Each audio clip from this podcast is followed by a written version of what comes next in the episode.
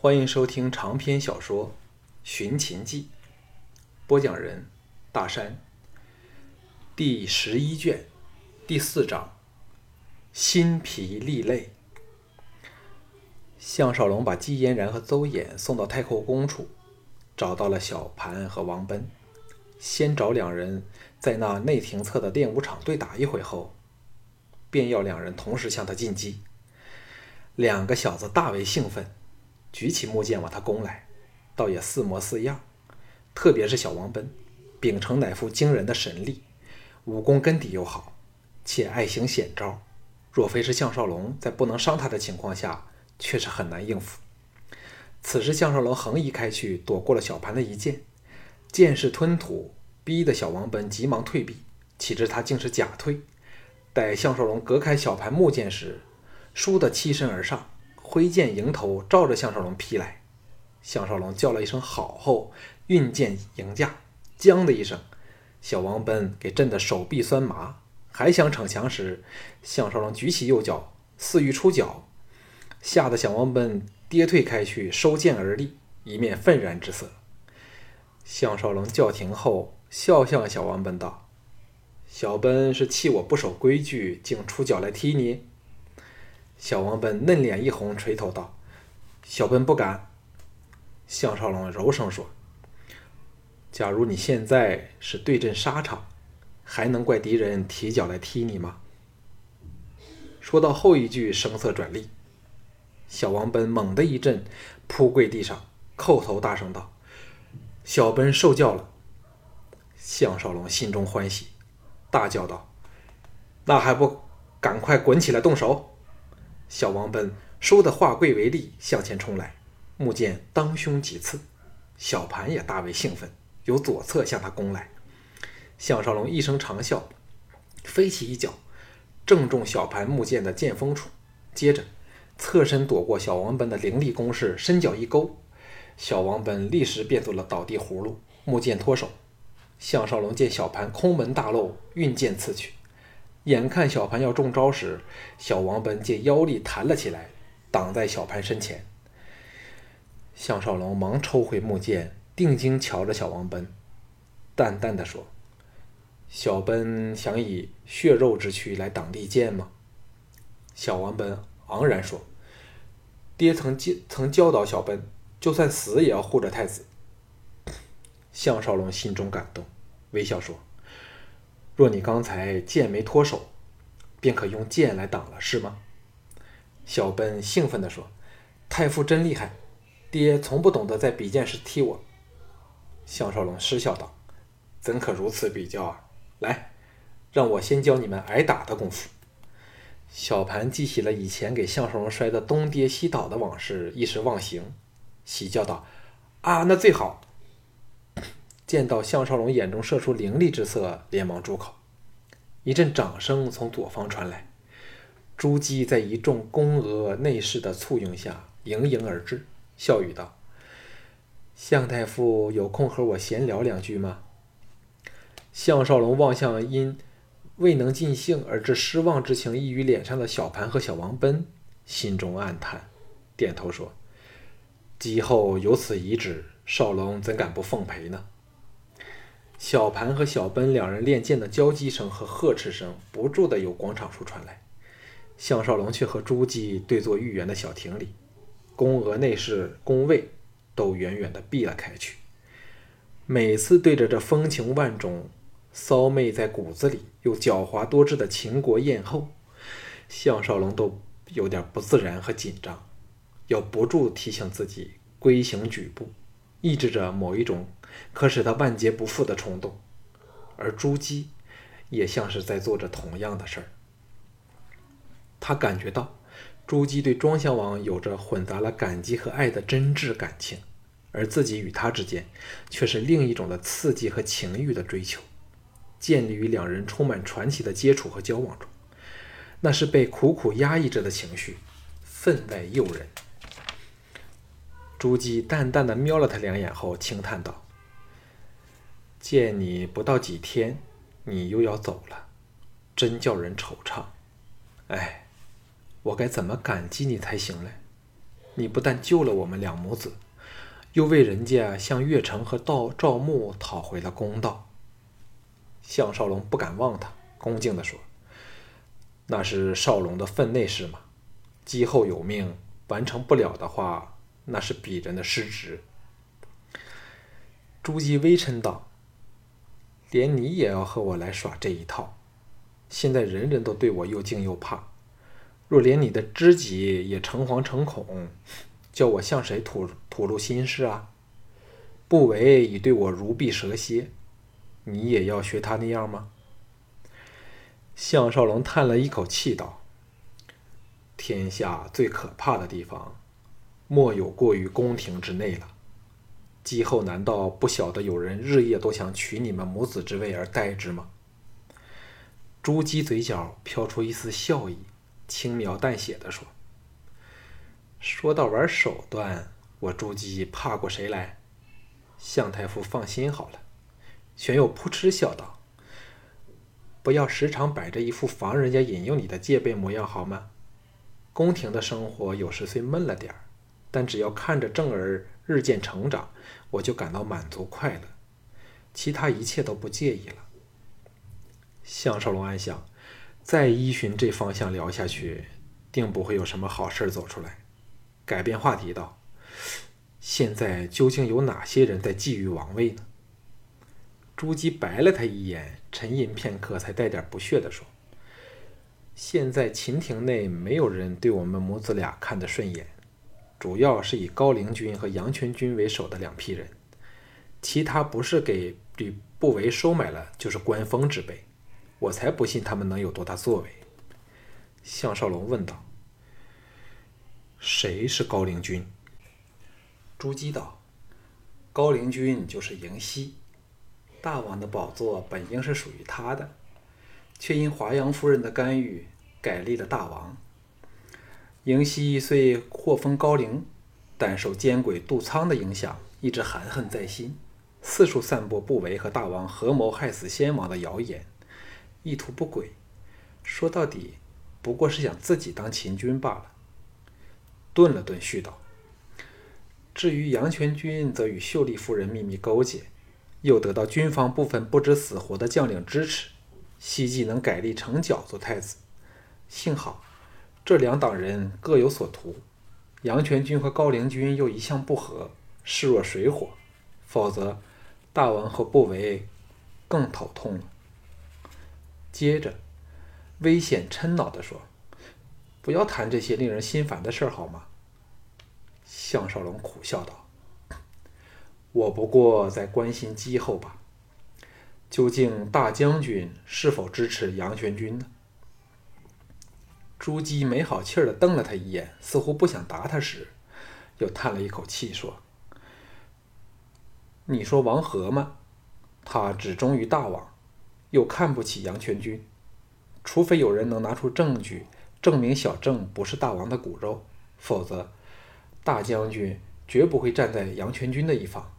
嘻，这事儿有什么方法证实嘞？难道他们敢逼大王滴血认亲吗？即使要认，我也不怕。项少龙立时出了一身冷汗。朱姬或者不怕，但他却怕得要命。这种古老的辨认血缘方法，说不定会真的有效，那就糟透了。朱姬见他面色微变，不悦地说：“难道你也认为正儿不是大王的骨肉吗？”项少龙哑子吃黄连，有苦自己知，忙说：“姬后误会了，嘿，小龙还要回去打点行装呢。”朱姬打断他，大臣道：“你再诸多借口躲开人家。”朱姬会恨死你嘞！我又不是逼你私通，只不过说些心事话儿，有什么可怕的？项少龙苦笑道：“你不怕大王不高兴吗？”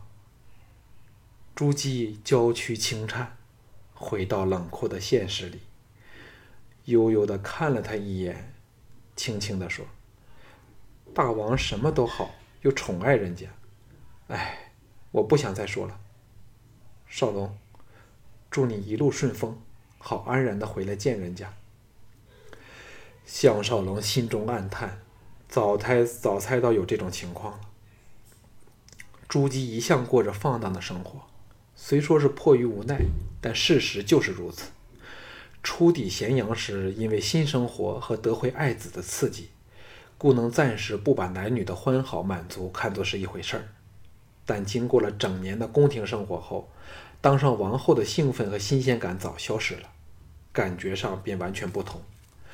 他说的苦闷，其实就是因为庄襄王满足不了他而性而来的性苦闷。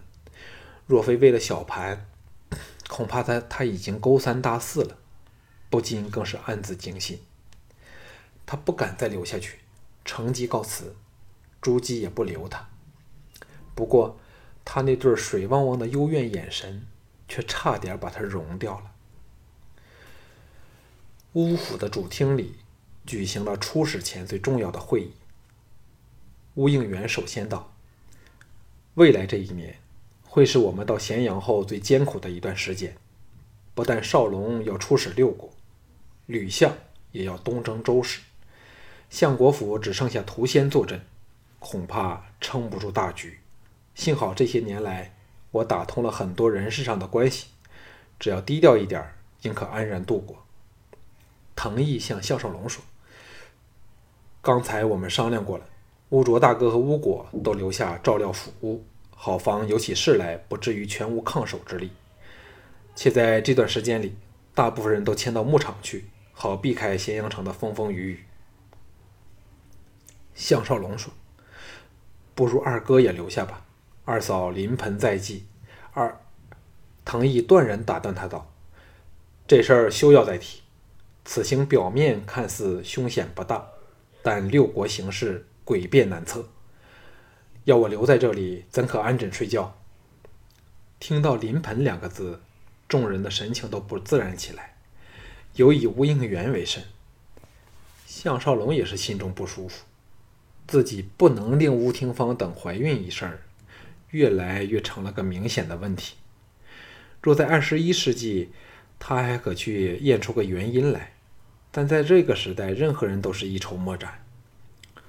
吴卓叹道：“我不能随三弟出使，却是遗憾，但又没有其他方法。哎。”陶芳介入道。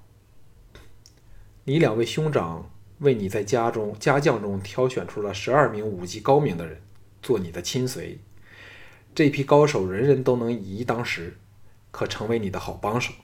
少龙千万不要落单，很多人都恨不能把你拔除。听说杨全军会派出高手在途中行刺你，一来可拔掉他们的眼中钉，又可打击吕相的威信。少龙千万要小心才好。项少龙扼手受教后，吴应元叹了一口气道：“少龙真要带廷芳和倩公主同去吗？”陶芳说：“那便把春莹等四人都一并带去吧，好让他们侍候三位少夫人。”项少龙欣然答应了。这时才有闲情来到，想到来自杨全军的威胁。吴应元说。吕相刚跟我商量过出使的事宜，吕相会拨出一批珍宝和三千黄金，供你送礼之用。我们则精挑百匹良骑，一匹歌姬，另外再加三千金，足可够少龙应付很多贪得无厌的人了。京俊听得吁出一口凉气，说：“这足够我挥霍十世了。”藤毅听到要送歌姬，面色沉了下去。项少龙叹了一口气，道：“送什么也没有问题，但小婿却怎也不惯以歌姬作为礼物。岳丈大人可否收回此一项？”吴应元微感愕然，瞪了他好一会儿后，才点头说：“少龙既有此古怪想法，我也不勉强了。”众人各在商量了一会儿后，结束了会议。项少龙先陪藤毅去探看了善兰。才返回内宅去。季嫣然刚好回来，正和吴廷芳、赵倩两女闲聊，谈的是高傲冷漠的秦青。不知如何，项少龙有点不想听到关于他的事儿。廷芳氏的早逝使他越来越觉得感情本身实在是一种非常沉重的负担。以一个来自二十一世纪惯于一夫一妻制的人来说，只是眼前三位娇妻已让他可享尽艳福，何况还有远在大梁的赵雅和赵志。够了，他再不想为情苦恼了。只希望扶助小盘登上王位，控制了秦国后，他可以退隐园林，快快乐乐地度过此生算了。忽然间，他感到非常疲倦。次日，他起来后到王宫去训练小盘、小奔两个小子徒手搏击的技巧，好让他们在离开后可继续练习。雨雪在昨夜昨晚停了下来，天色放晴。这白色的世界，美丽的使人目眩。其他人或不会觉得有什么特别，但在他这来自另一时空的人来说，这些铺满了积雪和古香古色的宫廷建筑，却令他心动神迷，不能自已。过去像一个梦，眼前却是活生生的另一个梦境。他坐在亭内。呆看着小盘和小奔两人拳来脚往，打得不亦乐乎时，身后响起了秦青甜美的声音道：“哎，向太傅，郑太子又耽误时间了。”项少龙吓得从沉思里惊醒过来，回头一看，只见秦青一身素黄的丝服，外罩一件雪白毛茸茸的长披风，神色平静地瞧着小盘两人。项少龙忙站了起来，向他施礼道：“秦太傅早安，让我立即把太子唤来吧。”秦青眼光移到他处，脸认回礼，摇头说：“难得太子这么兴高采烈，向太傅又远行在即，让他缺一天课好了。”项少龙想到明天又要开始勾心斗角的生活，颓然坐了下来，淡淡的说。秦太傅，请坐。秦青出奇的听话的在石桌的另一边坐了下来，轻轻道：“太子相对太傅特别依恋，有你在时他特别兴奋，平时却沉默的不像他这个年纪的孩子，总好像满怀心事似的，真叫人看得心痛。”项少龙想起赵妮，心中一痛，说不出话来。这时，小奔已制止了小盘，但因不敢把太子击倒，反被小盘摔了一跤，四脚朝天。小盘得胜，兴奋地叫了起来。项少龙大喝道：“过来！”小奔敏捷地弹了起来，和小盘欢天喜地地奔到庭前。项少龙向小奔说：“你刚才明明占了上风，为何却白白错过机会？”小奔尴尬地看了小盘一眼，垂头道：“小奔怕误伤了太子，会杀头嘞。”小盘愕然说：“什么？谁让谁让要你让我了？”项少龙失笑道：“谁叫你是太子嘞？